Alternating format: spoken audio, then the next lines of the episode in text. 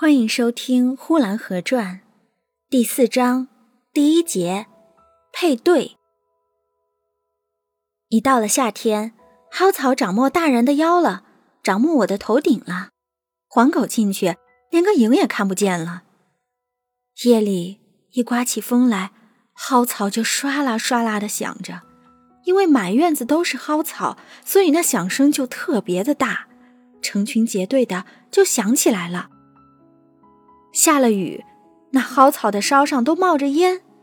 雨本来下的不是很大，若一看那蒿草，好像雨下的特别大似的。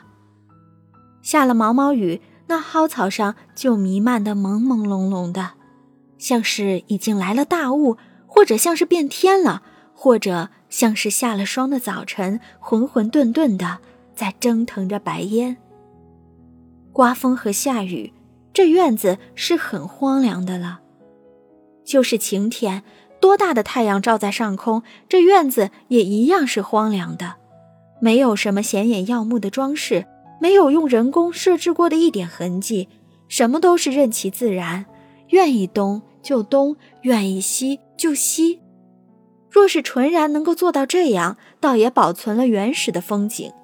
但不对的，这哪里算什么风景呢？东边堆着一堆朽木头。西边扔了一堆乱柴火，左门旁排着一大片旧砖头，右门边晒着一片沙泥土。沙泥土是厨子拿来搭炉灶的，搭好了炉灶，泥土就扔在门边了。若问他还有什么用处吗？我想他也不知道的，不过忘了就是了。至于那砖头，可不知道是干什么的，已经放了很久了，风吹日晒。下了雨被雨浇，反正那砖头也不怕雨，浇浇又碍什么事儿了？那么就浇着去吧，没人管它了。其实啊，也正不必管它，凑巧炉灶或是炕洞子坏了，就用得着它了，就在眼前伸手拿来，用着多么的方便。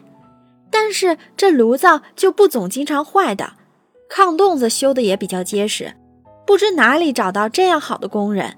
一修上炕洞子就是用一年，头一年八月修上了，不到第二年的八月是绝对不会坏的。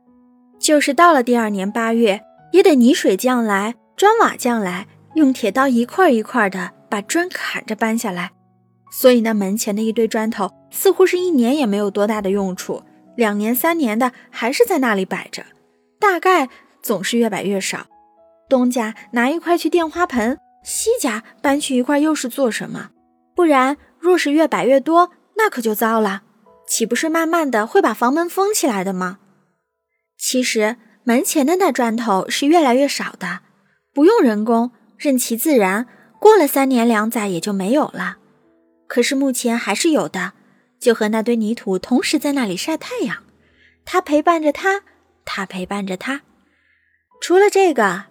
还有打碎的大缸扔在墙边上，大缸旁边还有一个破了口的坛子陪着他蹲在那里。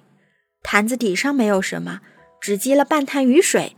用手攀着坛子在旁边摇一摇动，那水里边有很多的活物，会上下的跑，似鱼非鱼，似虫非虫，我不认识。再看那勉强站着，似乎是站不住了，已经被打碎了的大缸。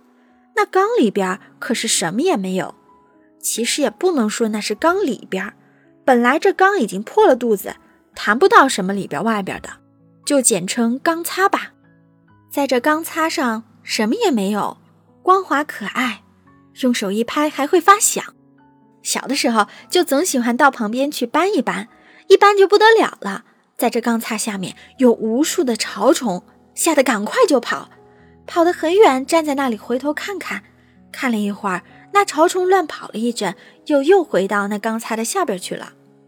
这钢擦为什么不扔掉呢？大概就是专养潮虫的吧。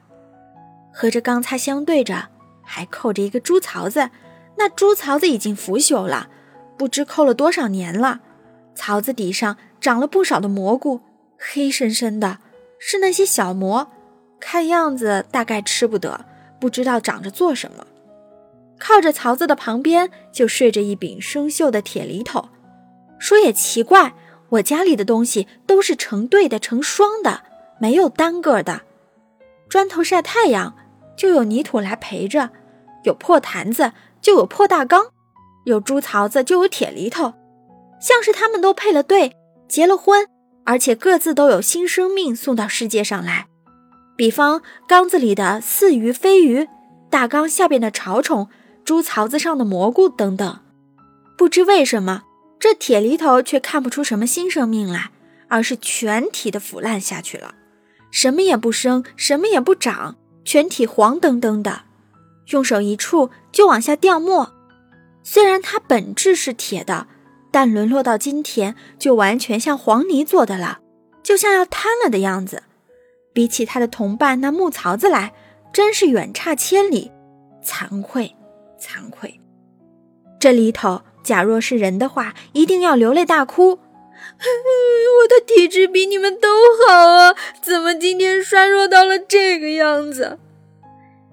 但他不但自己衰弱，发了黄，一下起雨来，他那满身黄色的色素还跟着雨水流到别人的身上去了。